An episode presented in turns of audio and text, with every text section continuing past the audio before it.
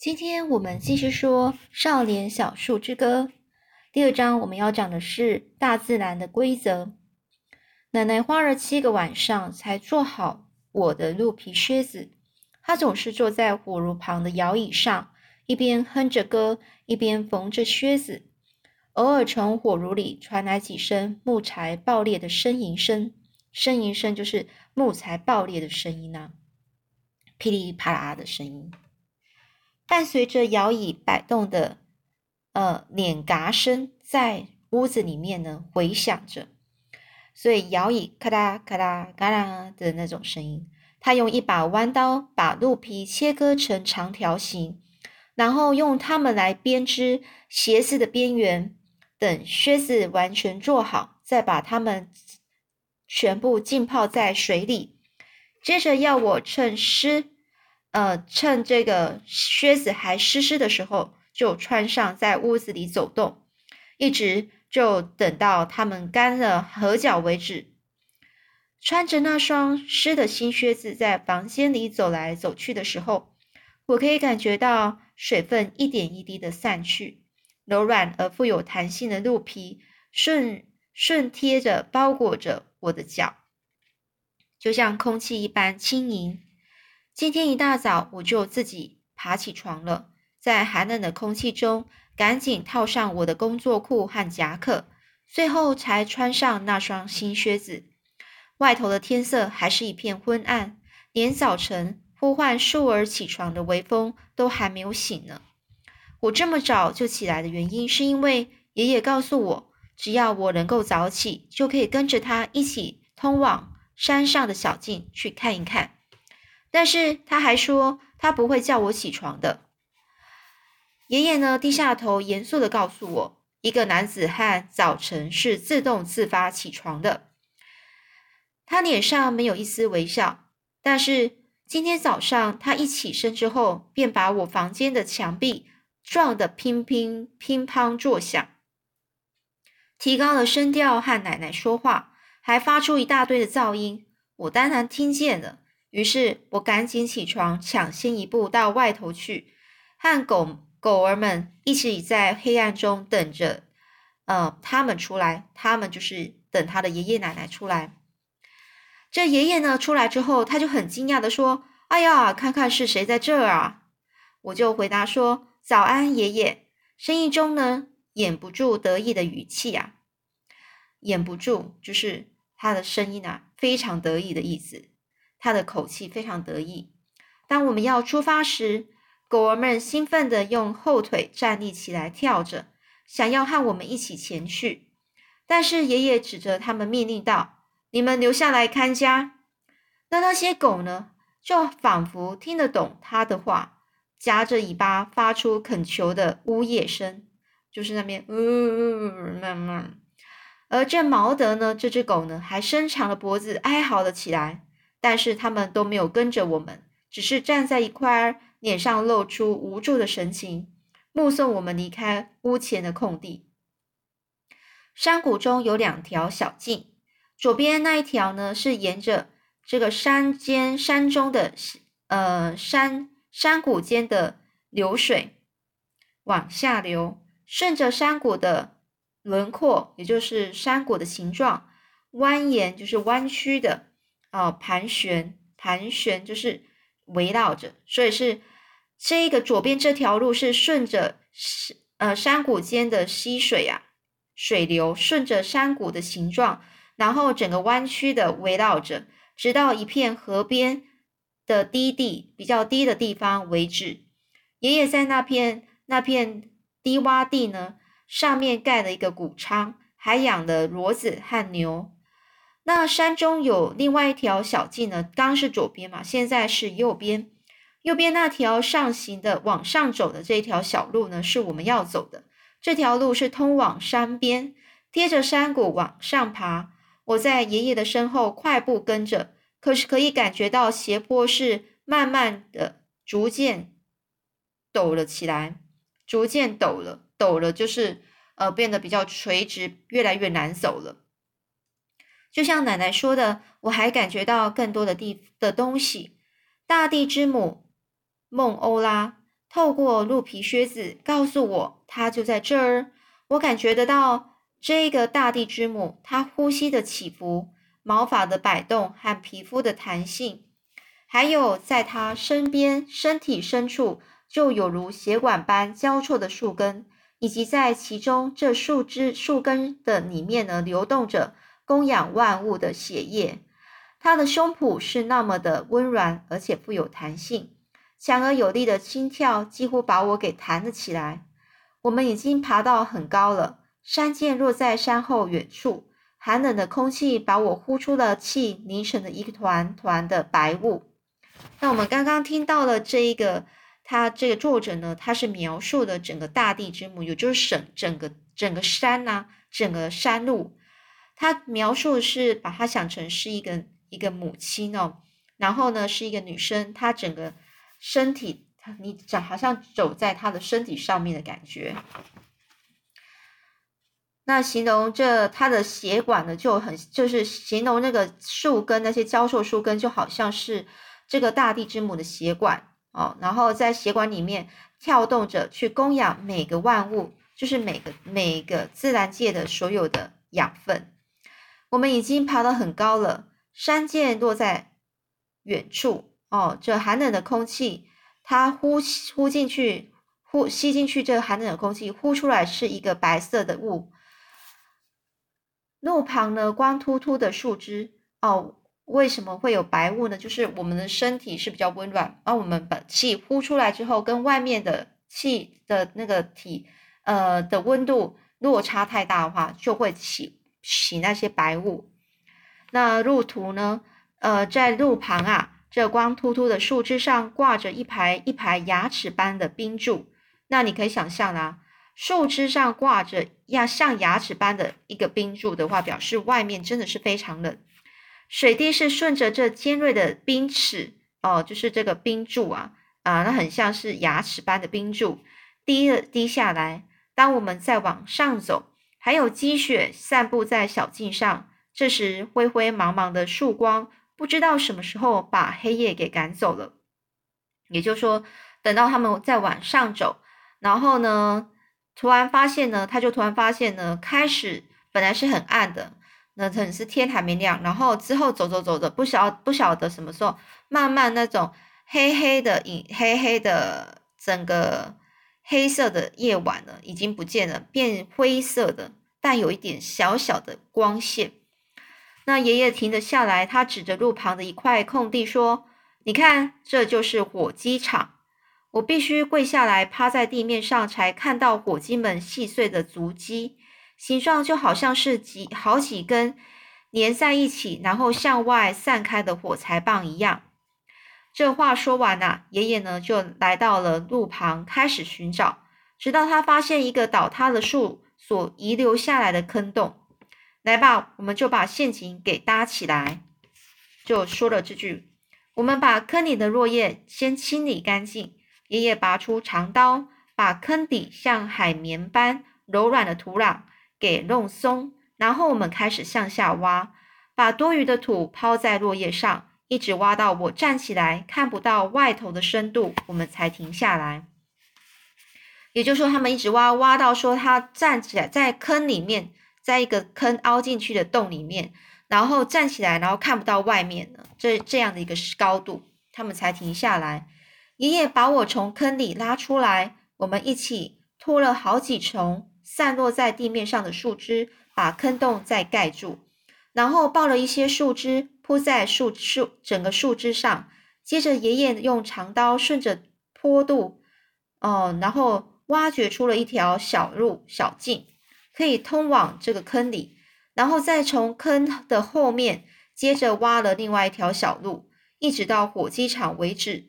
他从袋里掏出了一些印第安的印第安的红玉米，撒在那条小径上，同时也丢了一把在坑里。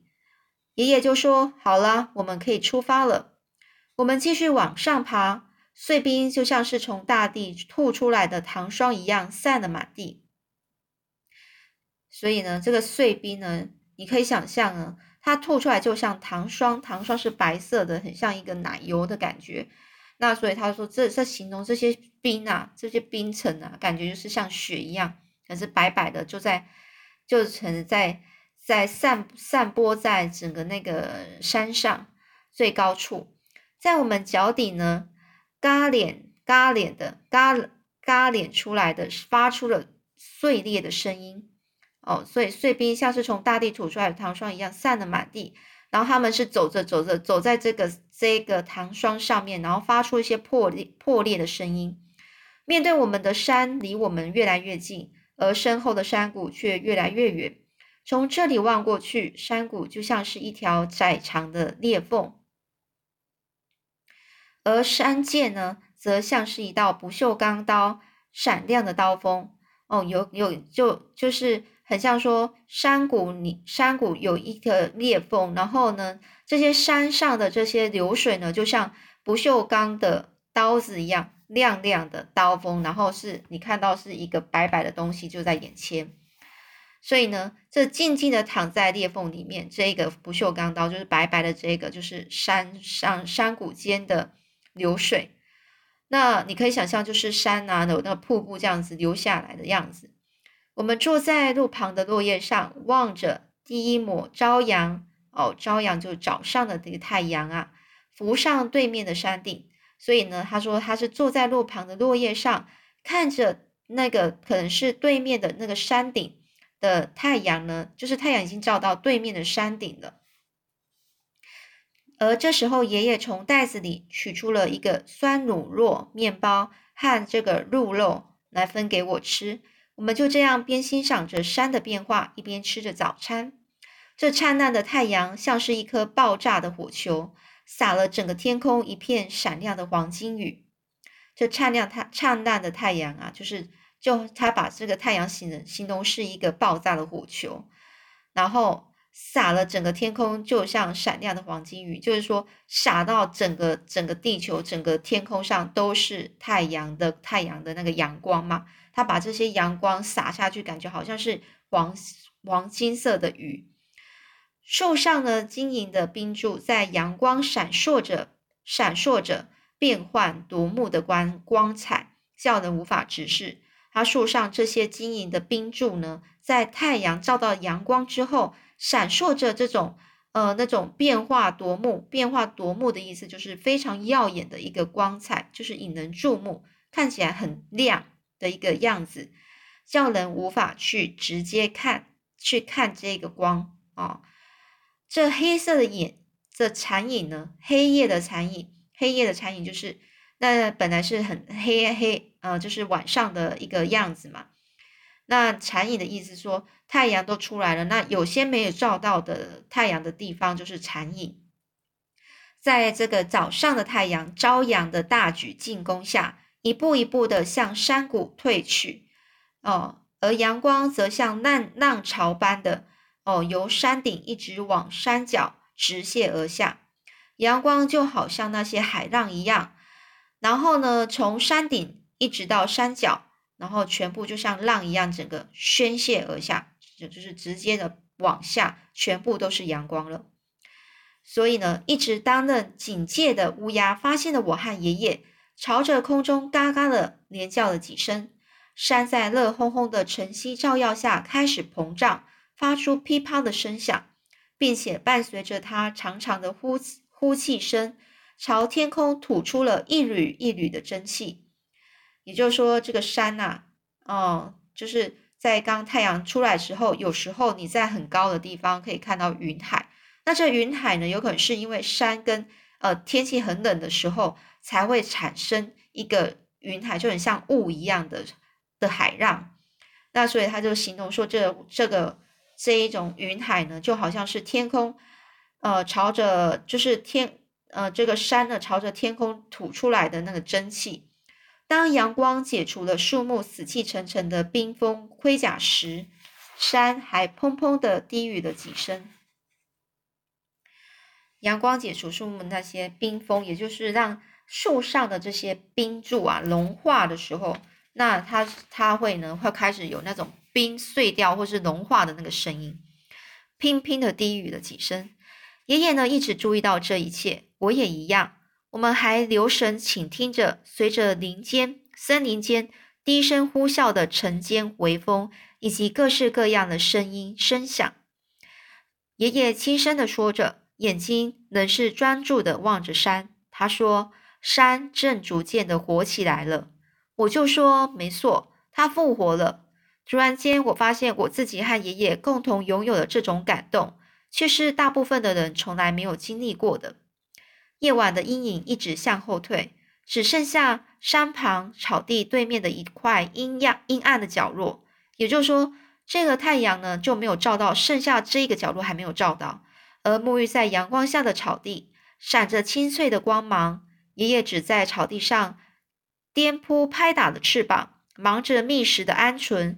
要我看，鹌鹑是一种鸟哦，它就是呃，他们正在忙着觅食，找东西吃啊。接着呢，他把手指头又指向这个清冷的蓝天，就是蓝天啊，蓝蓝色的天空。天空洁净的没有一片云，但是一开始我并没有看到爷爷指的那一颗在地平线上移动的小黑点。这个黑点越来越大，直接朝着阳光飞过来。哦，它是直接飞向阳光，因为它为什么要这样飞呢？它这样飞，它的影子就不会比它还先呃落在地面上。也就是说，在地底下的那些其他的生物呢，就不会发现这个影子，它们也就不会警觉到了。那这个东西到底是什么东西呢？只见那只鸟加速直直往山边俯冲下去，树顶树顶掠过尖尖的树顶，两只翅膀向后伸展，就像一颗褐色的子弹，笔直的朝鹌鹑射过去。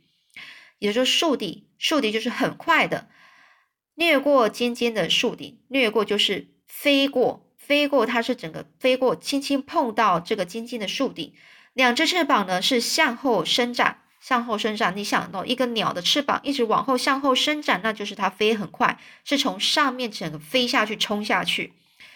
然后说这个作者是形容这个鸟呢，它呃就是这样子俯冲下去，这个动作就好像是一颗褐色的子弹，然后呢直直的往朝着这个鹌鹑这个鸟射，然后往那个方向飞过去。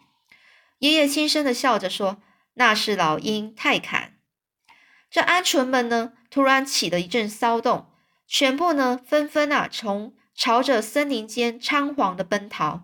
哦，这些鹌鹑鸟啊，全部呢突然一阵骚动，就吓到了，大家都赶快飞起来，然后逃到森林里面去。但是有一只脚步比较慢的老鹰呢，发动攻击了，一瞬间羽毛就在空中四处飞散。